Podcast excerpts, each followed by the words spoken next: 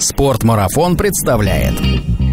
Реально все очень разные. И эти черти ломятся просто через все тяжкие. Современный аутдор. Пахнущие огнем. Нормальные бареломы и нормальные такие... Мы, мы держим в тайне эту информацию. И узнает, что рюкзак можно настраивать. Ходит по болотам по ночам. Натягиваться на лицо. Пытается выбраться из него.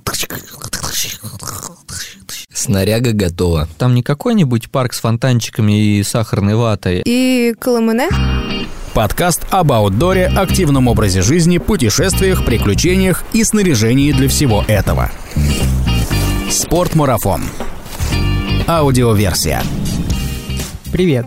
Это подкаст «Спорт марафона», 118 выпуск аудиоверсии. Меня зовут Артур Ахметов, и я уверен, что среди наших постоянных слушателей обязательно найдутся те, кто давным-давно решил сводить себя в поход, но никак не может решиться или не знает, с чего начать. Ну, как известно, для каждого неумения или незнания есть своя школа, и у нас в спортмарафоне есть школа туризма. Поступить можно как и в первый класс, начиная все с нуля, так и в вечернее отделение, когда опыт вроде есть, но хочется структурировать и освежить имеющиеся знания и набраться новых навыков. В этом выпуске постараемся разобраться, почему с каждой новой лекцией желающих пойти в поход с инструкторами школы туризма становится все больше и больше, и почему в поход пойдут не все. У меня в гостях в студии гиды и преподаватели школы и консультанты нашего магазина Павел Андреев, Кирилл Гурьев и Павел Руденко, двух последних вы знаете по нашему подкасту, и менеджер школы туризма Елена Синегубова. Итак, представим. Вечер, мы сидим вокруг костра, который потрескивает слегка сырыми дровами, в ногах приятная усталость от дневного перехода, в руках кружка чая с травами, кто-то играет на гитаре и напевает приятную мелодию. Нам остается только расслабиться и впустить в себя всю романтику окружающей природы. Спортмарафон. Аудиоверсия.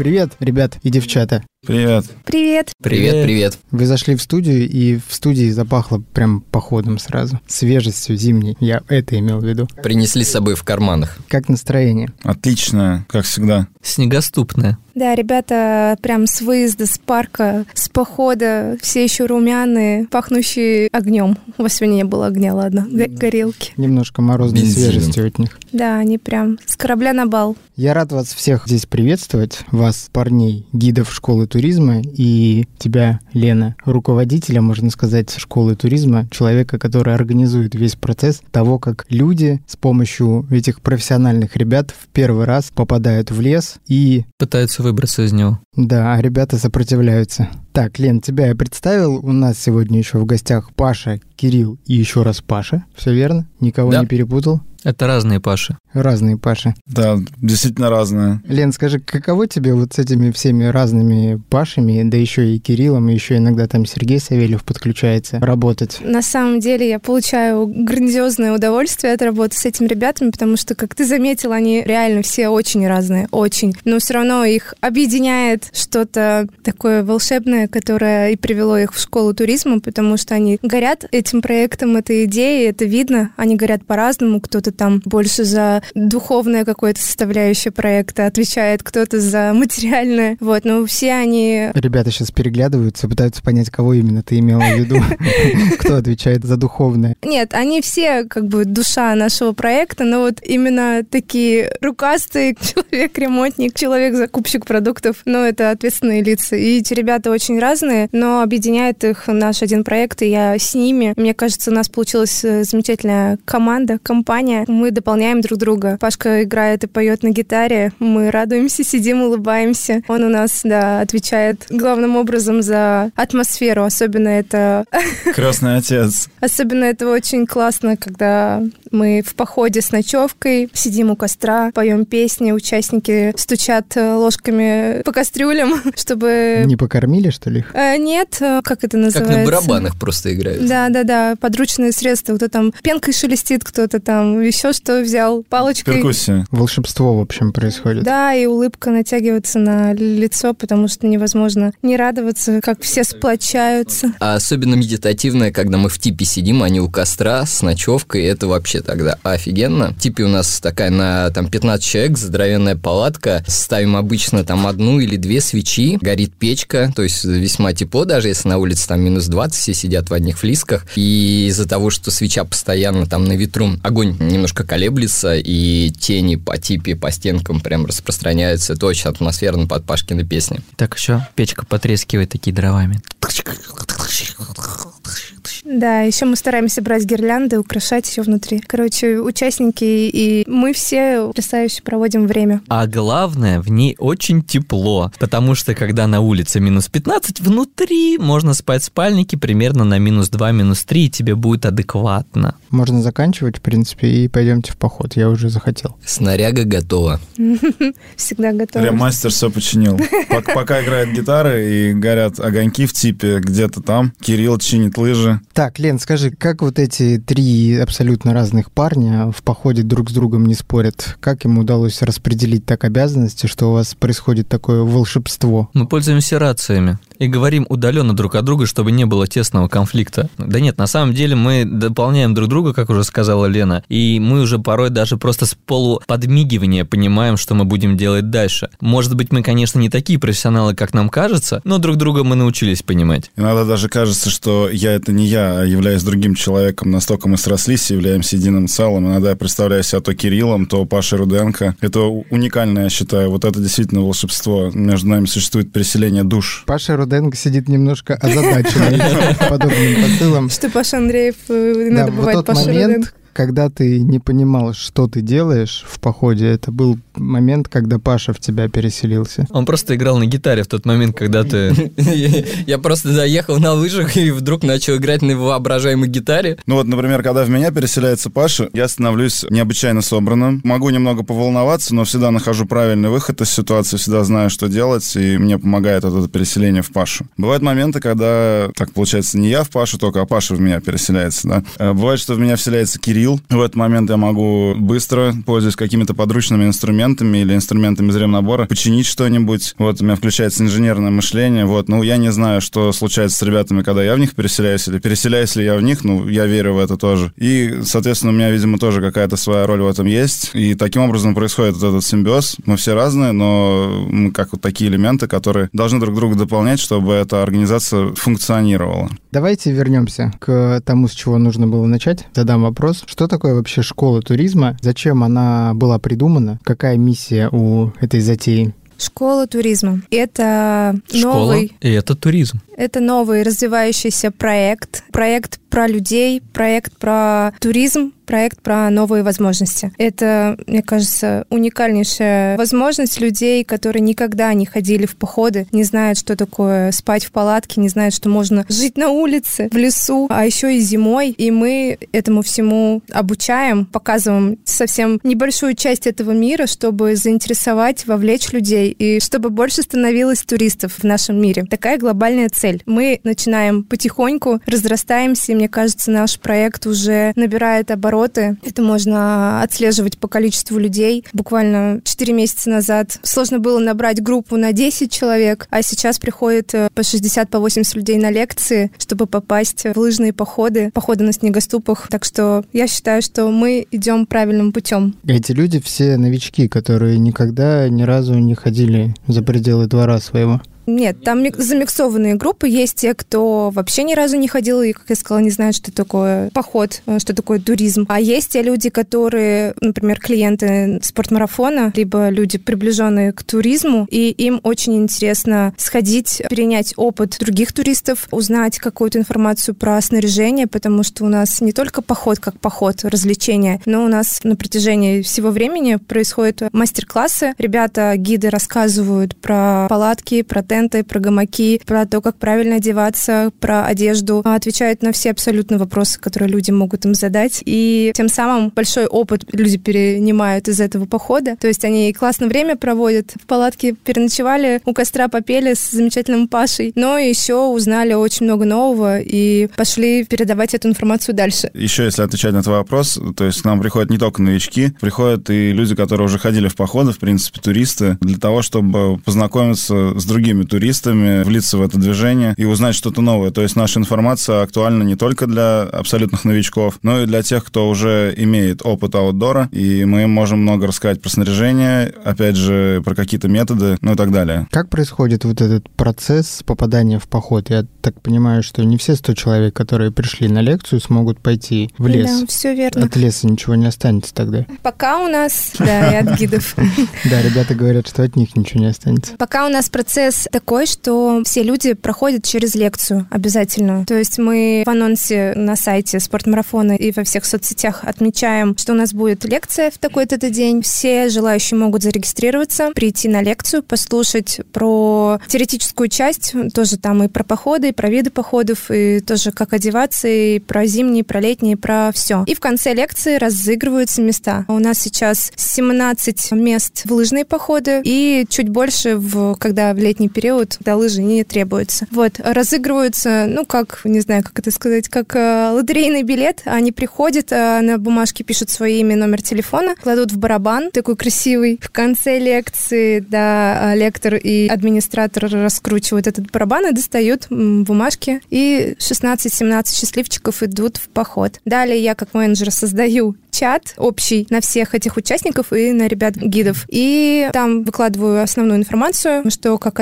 одеться, во сколько где встречаемся. Там они задают любые вопросы тоже, и ребята и я отвечаем. И уже подготовленная группа собирается и на выходных выезжает в лес. Со стороны школы туризма какое снаряжение предоставляется людям? Ну, во-первых, предоставляется все, что не является личным, а чтобы понимать, что такое личное снаряжение, это то, что, грубо говоря, подгоняется лично под человека. Короче, вся одежда не выдается. Выдается, если это зимний поход, либо снегоступы, либо лыжи и трекинговые палки к ним, либо лыжные палки. Также выдается общественное снаряжение, такое как горелки, для них топливо, еда, вода и, конечно же, рюкзаки также выдаются на примерку, чтобы человек мог попробовать и понять, каково ходить там с более, ну, скажем так, профессиональным рюкзаком под определенные задачи. Это, наверное, из основного, что мы берем с собой в поход группового снаряжения, а если мы идем летом, также мы берем различные тенты, палатки, гамаки, чтобы люди могли посмотреть, как выглядит э, укрытие, скажем так, в котором можно заночевать, даже если это однодневный поход, а если двухдневный, то мы еще и пробуем это снаряжение на себе. Также у нас потихонечку, благо труды Савельева не проходят напрасно, появляется чуть больше снаряжения, и мы в основном даем даем его попробовать, чтобы люди вообще узнавали, что это такое. Потому что просто сходить в лыжный поход, даже однодневный, сейчас я не представляю, где в Москве можно найти еще какое-то сообщество, которое могло бы так легко предоставить. И этим мы принципиально отличаемся от классических туристических клубов, то что у них есть какое-то куцое количество снаряжения, которое они могут использовать, но они обрастают в основном массой одних и тех же людей, которые постоянно пытаются ходить в походы. Мы же, наоборот, стараемся показывать каждый раз новым людям, как этим всем пользоваться, помогаем им объединиться в свои группы, ну и вообще поддерживаем это сообщество отчасти, но все-таки в первую очередь наша задача именно показать, как вообще попасть в туризм. Вот. Сил пока что на то, чтобы и продвигать дальше постоянными хождениями с постоянными людьми, ну, такого у нас нет.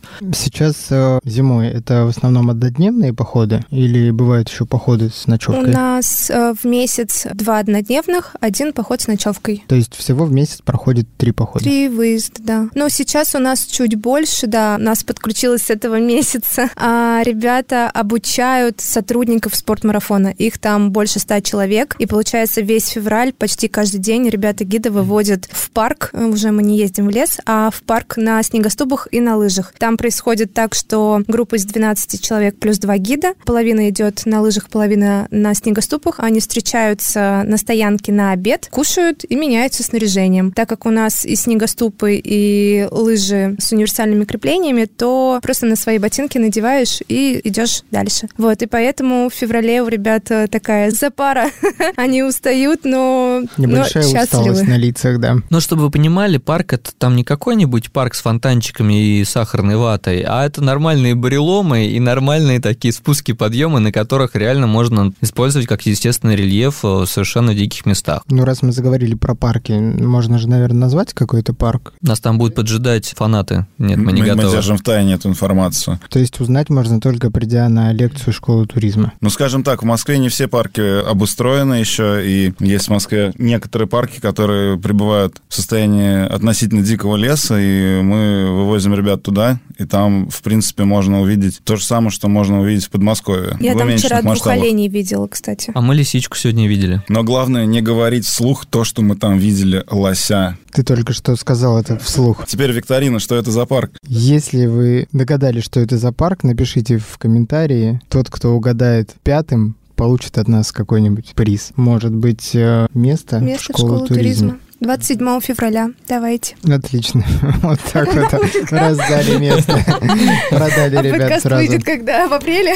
Подкаст нет, выйдет скоро. А, ну ладно, это 27 февраля. Если вернуться к снаряжению, то правильно ли я понял, что человеку фактически для того, чтобы пойти в поход, нужна просто подходящая для этого зимняя одежда. Все остальное в школе туризма есть. Подходящая одежда и колымыне, кружка, ложка, миска для обеда. Нож. Нож. Нож, фонарик, ну, желательно термос, какие-то мелочи, которые тоже обычно не идут за одежду, типа гамаши, шапки, там Бахилы. перчатки, бахилы. Вот, тоже люди не совсем понимают, для чего это использовать в обычной жизни, как бы на метро мы их не одеваем, но это тоже требуется, и это свое Ну, личное если про снаряжение. летние выезды, то реально только посуда для обеда. На самом деле получается, что у большинства туристов, кто хоть как-то до этого ходил э, в походы, есть какой-то базовый список просто личных вещей. Если их даже нету, то многие ходят просто там в относительно городских вещах. Это мелочи, просто самая фишка школы туризма в том, что люди могут попробовать сразу встать на лыжи, туристские, которые в данном случае, пока мы зимой ходим, и на снегоступы, которые там сильно отличаются по использованию от старых добрых деревянных бескидов и так далее с иными креплениями. Вот, это очень хороший опыт, то есть сразу можно вовлечься, и сейчас, пока мы вводим в том числе и наших сотрудников, вот я считаю, что это прям очень крутая тема, потому что кто-то, допустим, там исключительно катается на горнолыжке и какое-то там свое направление спорта, и, собственно, что-то пробует новое, и ребят сразу включаются, кто-то заценил, что, а, то есть не обязательно куда-то поехать на месяц а, катать там в Сочи или в Шерегеш, очень прикольно взять э, просто туристские лыжи и э, здесь в выходные ходить даже однодневные походы в парке, и это тоже будет очень круто и прикольно. Поэтому вот мы выдаем лыжи-палки и снегоступы-палки, вот, ну а летом, собственно, как у да, Кирилл говорил, существенно больше снаряжения, и там тоже очень прикольно, потому что мы стараемся брать очень разное снаряжение, чтобы показать там, чем самая топовая палатка, с которой ходят там в Арктику, отличается от максимально простых или ультралегких, э, показать всевозможные там вариации, как установить тент, там, почему сейчас готовим на мультитопливных горелках, а не на газовых. В общем, максимально стараемся внедрить больше снаряжения, чтобы каждый для себя выбрал э, тот формат, тот стиль, который ну, ему подходит. Вот еще момент сказали, что нужно с собой брать. Это если был перечислен список снаряжения, необходимого для однодневного выезда, если мы идем на ночь, то нужно еще с собой взять спальный мешок из гигиенических соображений. Не только спальный мешок, э, всю спальную систему. Мешок и коврик. И термобелье. И термобелье для ночевки. Коврик мы можем выдать, если нет вдруг. Ну, так как мы ходим зимой, лучше свой иметь подходящий. Люди, которые первый раз приходят в школу туризма, какие наиболее частые страхи у них есть или какие заблуждения у них есть? Может быть, там самый наиболее часто задаваемый глупый вопрос. Не, ну самое основное зимой это типа мы не замерзнем ночью в палатке, потому что, ну, прям шанс для людей кажется крайне высоким. Второй в зимнем туризме это лыжи. Страх встать на лыжи и начать ими пользоваться. Просто, тем более, когда люди видят какой-то дикий лес и на лыжах, это все крайне пугающе. Некоторые даже переходят на снегоступы и радуются снегоступам, но такое бывает редко. Обычно мы всех доводим до того, чтобы они научились пользоваться лыжами. Да, все так э, зимой в основном э, страх просто займи, потому что, допустим, сейчас там минус 15, минус 20 морозы, и э, всем кажется, о нет, это будет очень неприятный опыт, но при этом мы практически все время в движении, а это фишка туризма, постоянно переодеваться и подстраиваться под ту температуру, которая у нас есть, поэтому пока идем, прям это очень часто очень легкие вещи, несмотря на сильный мороз, и даже сегодня ребята, которые, допустим, не занимались, там, не ходят зимой, наши были весьма удивлены, что, ой, на самом деле даже круто, никто не померз, все отлично. Поэтому зимой страхи в основном только с морозом. Сначала всех пугала осень очень сильно, и такой витало в атмосфере. Как же не замерзнуть осенью? Потом наступила зима, и как бы паника нарастала, и как же не замерзнуть зимой? Вопрос совсем стал актуальным. Но ответ простой, нужно правильно снаряжаться. как выясняется, что если правильно снаряжаются люди, то они не замерзают. В этом тоже высокая задача школы туризма продемонстрировать то, что как бы сибиряки не мерзнут, э, потому что тепло одеваются. В итоге никто не замерз, все в порядке. Кто чуть-чуть подмерзал, тех отогрели. Об этом рассказывается как раз подробно на лекции еще про теорию слоев. Обязательно, что рассказывают, что когда мы не идем на лыжах на снегоступах, мы, это значит, в лагере, там ставим палатки, готовим, э, и то есть надо с собой обязательно теплый слой, пуховку взять, чтобы надеть и уже кайфовать, не мерзнуть. Но вообще надо делать три вещи, чтобы не замерзнуть. Либо что-то делать, работать, идти, колоть дрова, валить дерево. Это первое. Второе — это есть. Третье — это спать. Если ты делаешь что-то из этого.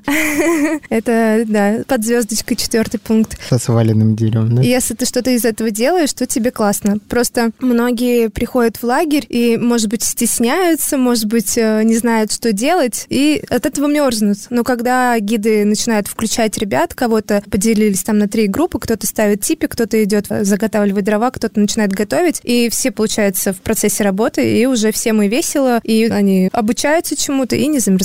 Лен, ты упомянула водную лекцию, что на ней рассказывается, как правильно одеваться. Что еще, какая еще теоретическая часть э, в ходе этой лекции дается тем, кто на нее пришел и А записался? сейчас Паша Андреев расскажет, потому что он чаще всего и проводит эту лекцию. Ну, на этой лекции рассказываются какие-то теоретические основы туризма. В принципе, что такое туризм, от чего он пошел, и в частности в России. И, в принципе, потом это плавно перетекает в сферу того, как, собственно, правильно снаряжаться, как себя вести в том или ином виде походов. В ходе лекции я много рассказываю о том, как правильно одеться, собственно, какие бывают современные материалы, теория слоев, какие-то ноу-хау. Если речь идет о зимнем туризме, рассказываю о туристских лыжах, о видах креплений и так далее. То есть э, стараюсь максимально полно раскрыть тему. И, ну так, положа руку на сердце, сначала, когда школа туризма только совсем начиналась, было больше теоретической части, но чем больше как бы мы уходим в холодный сезон, то есть осень, зима, тем больше это приближается в своем формате нечто напоминающим инструктаж, чтобы люди как раз не замерзли знали конкретно, что делать в ближайший выезд. Ну и, в принципе, потом они этот опыт смогут использовать в дальнейшем уже в своих выездах. Снаряжение, современные материалы, современные способы, современные методы и так далее. То есть э, проповедуем при помощи этой лекции какой-то современный аутдор. То есть это такая обширная лекция, в ходе которой сколько она длится примерно? Час? Ну нет, она дольше длится вообще-то. Она около двух часов длится. Еще сильно зависит от тех, кто на нее пришел. Если у людей возникает много вопросов, то она может э,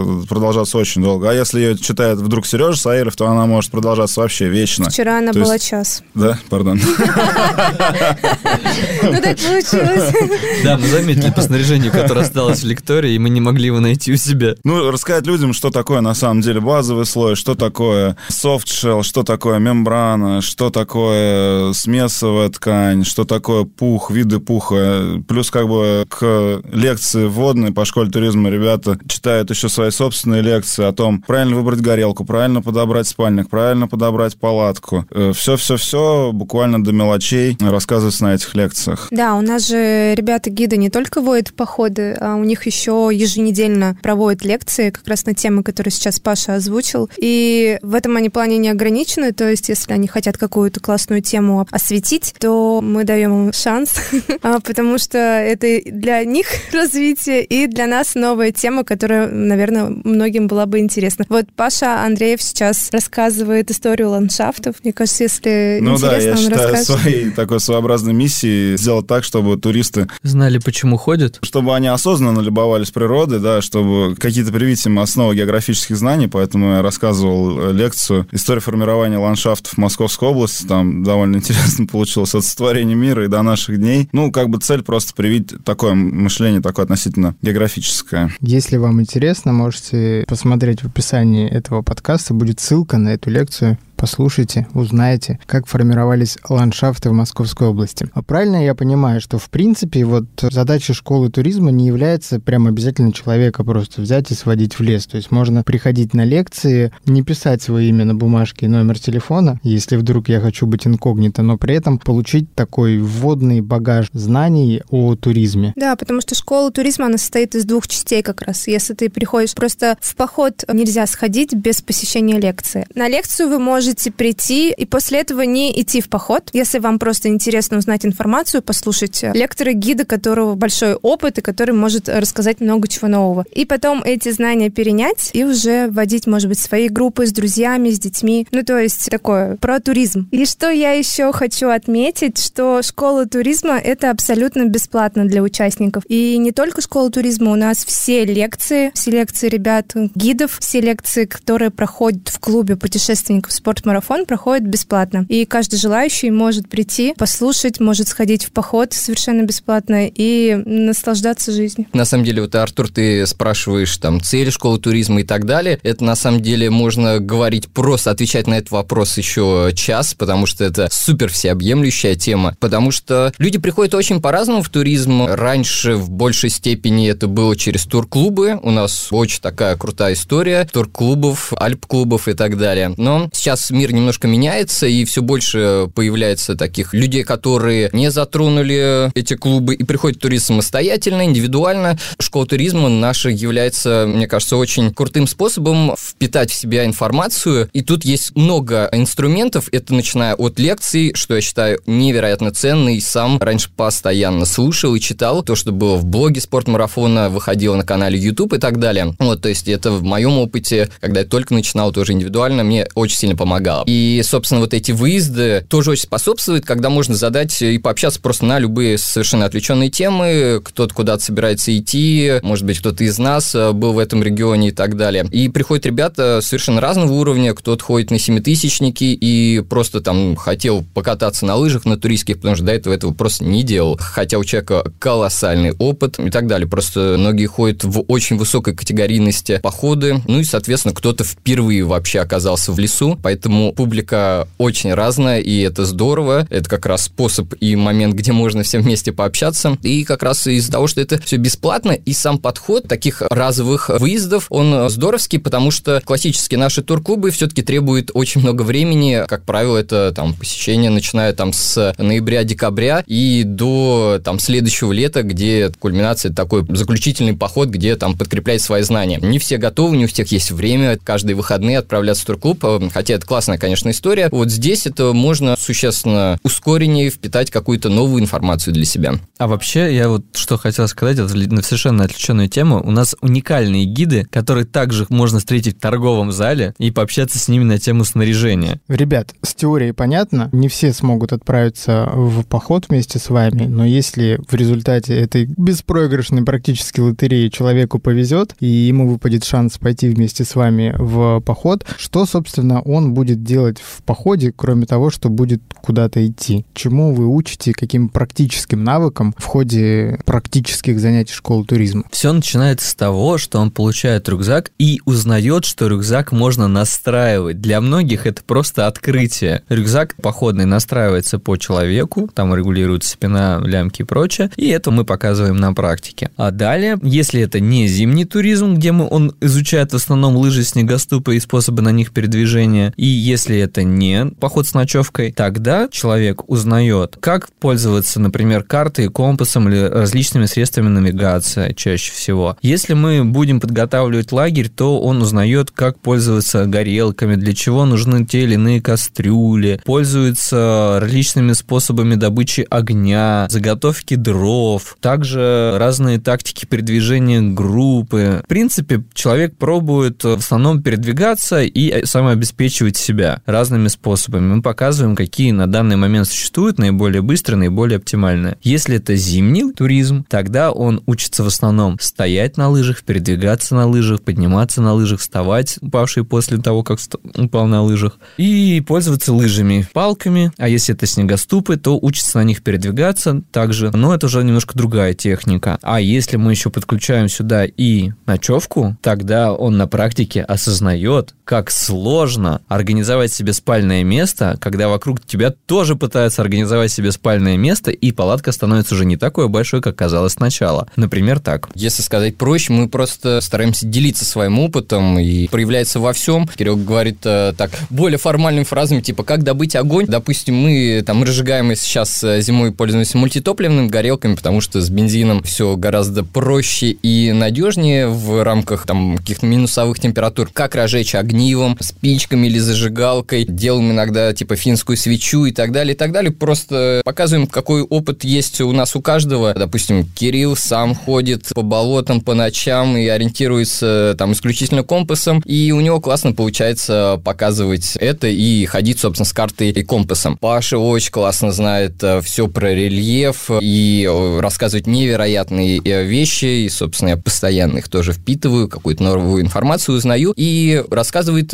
больше с точки зрения какого своего опыта и видения, ну и так во всем. Там меня увлекает что угодно, там больше снаряжения, палатки, какие, что, почему и как, и поэтому стараемся ну, брать максимально, какое у нас есть разнообразное снаряжение, там, от Хилибергов, Бигагнес, там, Ферина, каких-то наших там Алексики, каких-то простых отечественных палатках, все что угодно, чтобы просто показать э, пример, сравнение, чтобы человек увидел это на природе, в реальных испытаниях. Поэтому это просто наш опыт, который есть э, у нас, и хотели бы передать его. У меня так устроена голова, я все вижу комплексно, и э, я вижу комплекс таким образом, что это, по сути, все устроено так, что все, что человек делает у нас на школе туризма, он может делать в первый раз, и вот эта система от лекции и до походов, причем разных, она вся, собственно, находится в единой системе. То есть человек приходит на лекцию, мы ему рассказываем про то, какое бывает снаряжение, как правильно с ним обращаться, какие бывают виды туризма, то есть он может попасть в пешку, он может попасть на лыжи, может попасть в водный поход. И мы в данный момент можем предоставить, получается, однодневный поход, поход с ночевкой, и у нас зимний туризм появился, никто не знает, что будет дальше, может быть, еще что-то появится. И, соответственно, вот он на лекции узнает это теоретически, потом начинает узнавать это на практике, да, он идет в однодневный поход, и там, например, мы ему можем устраивать различные мастер-классы, точнее, мы устраиваем в зависимости от того, в какой он поход пошел, например, летом, осенью или зимой, различные мастер-классы. У нас тоже есть какие-то ограничения по времени, ограничения по возможностям, по необходимости. Это может быть мастер-класс по ориентированию. Собственно, мы расскажем о том, как пользоваться горелками. Люди в первый раз попробуют зажечь горелку, люди попробуют поставить палатку, они могут в первый раз, в принципе, одеться каким-то образом в поход. И даже вот эта ночевка в лесу может тоже стать первой. Практически все, что мы рассказываем, оно становится таким первым опытом. Но это комплексное мероприятие, которое в этом всем своем комплексе выглядит как некоторое развитие. То есть человек может с нуля начать ходить в походы нескольких видов сложностей, в том числе там он может попробовать себя как в летнем аутдоре, так и в зимнем, например, да, и в том числе попользоваться разными снарядами. Ну, в перспективе мы предполагаем, что это развитие будет и дальше уходить уже. Если говорить о маршруте, по которому идут туристы, то что он собой представляет? Сколько там вообще нужно идти на лыжах или на снегоступах? Как далеко? Сколько километров по времени? Зависит на самом деле во многом от группы, потому что, например, мы ходим с нашими сотрудниками, и эти черти ломятся просто через все тяжкие столько километров, сколько ни одни люди, которые приходят на лекцию, не могут пройти. Но это более подготовленные люди. А в среднем на снегоступах либо лыжах человек за день с нами может пройти около 5-7 километров, вряд ли больше. Километраж всегда разный, да, как говорит Кирилл, все правильно, зависит от группы. Как правило, однодневные сейчас, когда мы миксуем и за день ходим и с лыжами, и с снегоступами, это где-то вот 8 километров, допустим, как мы ходили сегодня. Если ходим с ночевкой, то там все по настроению, желанию, потому что это все должно быть в удовольствие. А обычно мы ставим лагерь, оставляем вещи, и когда темнеет, берем фонари, идем гулять по лесу. Это очень атмосферное мероприятие. Ну и там мы ходим чуть больше, наверное, в совокупности, ну, может быть, километров там 10-12, вряд ли более. Ну, это такое, если группа себя чувствует хорошо, и снег классный, на лыжах передвигаться существенно проще, чем пешком, и чуть быстрее, чем на снегоступах. Поэтому, как правило, себя все чувствуют очень хорошо и комфортно. Никто не устает. По времени это сколько? Потому что, ну, сложно человеку, который ни разу не ходил на лыжах, понять, за сколько времени он пройдет 8 километров. Да, то тот моментик, который, может быть, слушатель сейчас услышит, это такой, фу, 8 километров, это же ерунда, я за час могу это пробежать даже быстрее, там или на лыжах пройти. Проблемка в том, что мы выбираем специальный рельеф, чтобы обучиться всеми методами пользования лыж или снегоступов, и это не такой простой рельеф, как можно себе было бы представить. Потому что у вас есть специалист по рельефу, да? Безусловно. Не, ну, кстати, без шуток, как бы, специалисты по рельефу выбирали место с наиболее выраженным рельефом. И также передвижение, например, с фонариками в темноте, оно также, скажем так, затруднено по сравнению сравнению с обычными способами передвижения. И таким образом, приблизительно на 8 километров километров, которые у нас есть, проходит почти целый день, там часов 6-7. Ну, туда еще включаю и перекус на еду. Ну, в общем, мы стараемся, на самом деле, ребят не уматывать, потому что большая часть тех, кто с нами ходит, все-таки новички. Мы смотрим за их состоянием, наблюдаем. Сильно много пройти, как правило, не получается, но опыт показывает, глядя в лица участников, мы обычно понимаем, что этого достаточно. Все уже счастливы после прогулки длиной не более двух часов. И, как правило, за раз мы больше, чем два часа не ходим. Вот. И ребятам этого хватает. Тем более, много людей, которые первый раз на лыжах стоят, понимаете, там какие-то элементы техники изучают. Да и даже если не на лыжах, пешком, ориентирование. Кто из вас чаще всего принимает решение, что сейчас будет привал? Правило, наверное, ведущий, либо ему говорит замыкающий, потому что замыкающий подбирает тех, кто не в состоянии идти дальше. Ну, вообще, да, это интересный вопрос, который касается уже техники передвижения тургруппы в лесу. Есть определенные правила классические, то есть есть ведущий, есть замыкающий, есть реммастер, доктор. Ну, и вот эти люди, они следят за состоянием тургруппы, и любой из них может отдать сигнал, что пора сделать привал, например, если кто-то устал. Ну, и опять же, не забывайте, что по технике туристской нельзя находиться на маршруте непрерывно дольше, чем 50 50 минут. Ну, это, конечно, условное правило, но приблизительно. Иначе люди могут слишком сильно вымотаться. То есть периодически привал нужно делать с какой-то вот, собственно, периодичностью. Ну и мы тут плавно подобрались, наверное, к самому приятному элементу любого похода, к привалу, на котором обязательно гиды с таким богатейшим опытом, как у вас, приготовят туристам что-нибудь вкусненькое. Чем в итоге кормят на школе туризма? Вот Тут, между прочим, хотел бы ставить ремарку, что мы стараемся научить людей готовить в походных условиях. И поэтому мы всячески привлекаем к сотрудничеству тех, кто идет с нами, чтобы они помогали нам готовить, а мы им показываем, как это можно сделать при помощи походной кухни. Так, и что же готовить это в итоге? Ребята, ребята буквально своими руками могут приготовить еду, представляете? То есть мы, можно сказать, только меню составляем, а они готовят сами, как волшебная палочка. И что в меню-то в итоге? Пару слов о походном меню. Мы в походе готовим, по сути, классическую походную пищу. Ну, во-первых, это низкоропортящиеся продукты. Стараемся использовать какую-то интересную еду, которую продается в том числе у нас в магазине. Это леофилизированные продукты, это, собственно, какие-то особенно походные продукты. Они легче, они качественнее. Пытаемся людям тоже продемонстрировать то, что и к составлению меню в походе тоже можно подойти, так сказать, творчески, э, с огоньком, и использовать что-то не то, к чему они привыкли. Но в то же время никуда нельзя уйти от бытности, и все равно мы используем классическую классическую походную пищу, по сути, да. Ну, в чате, в котором я создаю для участников, мы спрашиваем, есть ли вегетарианцы, есть ли какая-то аллергия, чтобы они заранее предупредили гидов, чтобы ребята были готовы и взяли для них, например, если у нас в этот день должна была быть макароны с бужениной, то для таких ребят, для вегетарианцев мы берем макароны с сыром. И у них тоже вкусный обед, горячий, как и положено. Помимо того, что вы это все можете попробовать, ощущение от этой еды совершенно другое. Оно, во-первых, с пылу, с жара, вокруг вас снижает снежинки летают, а вы наворачиваете эту вкусную тушенку прям за обе щеки, и вам так хорошо, потому что вы наконец-то согреваетесь. А есть еще морсик порой, а бывает чаечек. Много всяких вкусностей, которые вы в обычной, обыденной бытности не сможете прочувствовать так, как в походе. Ребят, спасибо вам большое за этот рассказ. Вот если у людей, которые нас послушали, и они не ходили еще в поход, что бы вы такое им сказали, чтобы они наконец решили все? Школа туризма — это вот для меня, я буду записываться на следующую лекцию. Я бы сказала, что это шанс получить удовольствие, когда ты сидишь немножко уставший после маршрута на лыжах или на снегоступах, сидишь, кушаешь за обедом, и если еще потрескивает костер, и ты в этот момент понимаешь, что, блин, вот это очень круто. Сейчас бы я там сидел, работал, либо ехал по пробкам куда-то в магазин, а я провожу так клево время. И в этом моменте понять, что вот оно счастье, наверное, так. Я бы хотел, чтобы люди приходили на школу туризма, потому что это такой, на первый взгляд, неочевидный способ как минимум провести досуг, как максимум вообще обрести новое призвание по жизни для многих людей. Туризм становится основным делом, люди настолько увлекаются. Провести время за городом, провести время наедине с дикой природой, познать себя, преодолеть себя. Это очень важно. Туризм, в принципе, этому всему учит. Давно всем известно, что если на вас лежит большая ответственность, много задач, вы всегда вовлечены в цивилизованный мир, то только поход наедине с природой, полноценный туризм сможет вас отвлечь от всего происходящего в мире и полностью погрузить в себя. Вы расслабитесь, поймете что-то новое, и ваши мысли потекут стройной рекой.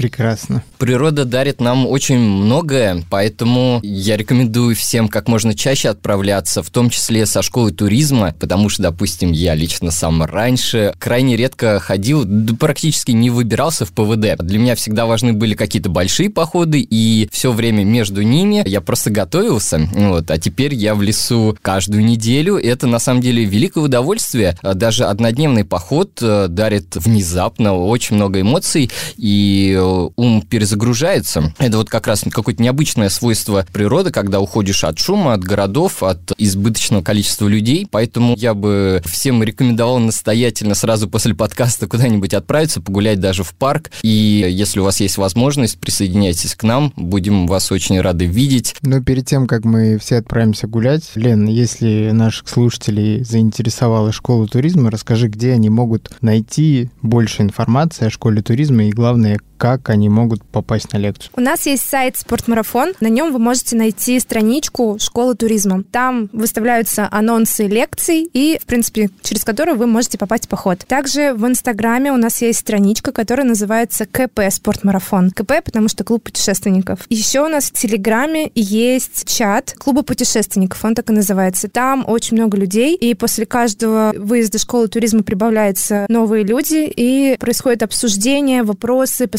снаряжению, по маршрутам. Можно задать любой вопрос, получить любой ответ. Также у нас есть страничка ВКонтакте, группа ВКонтакте, клуб путешественников «Спорт-марафон». Там также выставляются новости, анонсы и разные другие статьи и интересные темы. Ребят, спасибо еще раз, что пришли и рассказали про школу туризма. Желаю вам отличных и веселых походов, чтобы ваш энтузиазм и силы прививать людям такую прикольную и полезную привычку ходить в походы не иссякало, и чтобы вы сами получали от этого максимум эмоций. Спасибо, Артур. Было Спасибо, очень здорово. спасибо большое тебе. Ждем вас всех. До встречи в лесу. До встречи. Остаемся на связи. Спортмарафон. Аудиоверсия. Подкаст об аутдоре, активном образе жизни, путешествиях, приключениях и снаряжении для всего этого.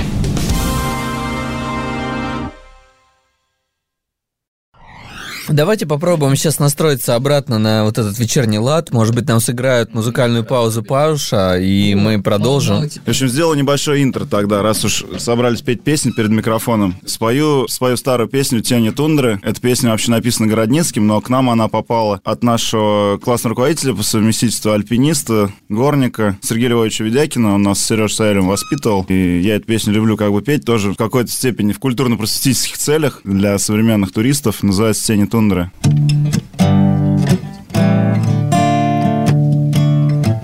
Могу в ноты не попасть или слова перепутать.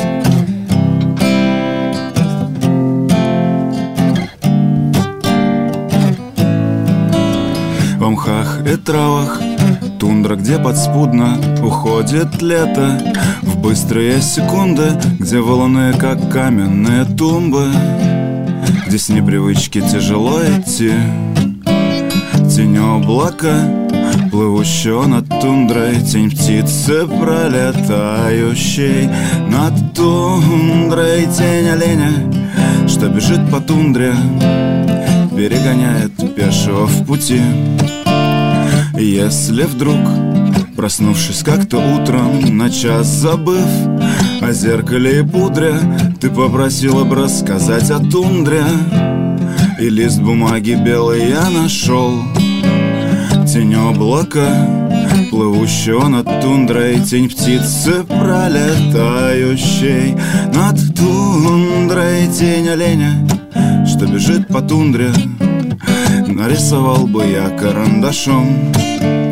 Потом, покончив с этим трудным делом Оставив место для ромашек белых Весь прочий лес закрасил бы я смело Зеленой краской радостной для глаз. А после выбрав кисточку потоньше И осторожно краски взяв на кончик Я синим бы закрасил колокольчик.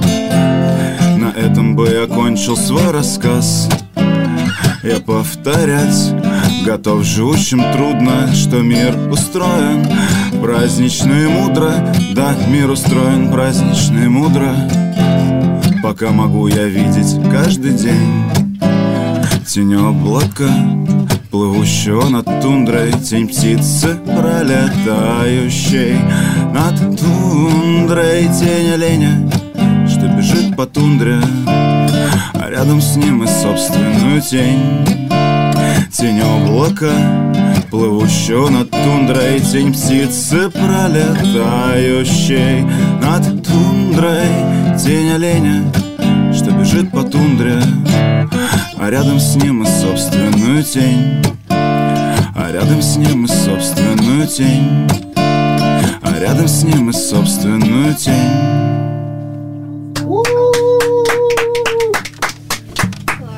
Школа туризма. Приходи к нам на обед. Любовь в ваших сердцах.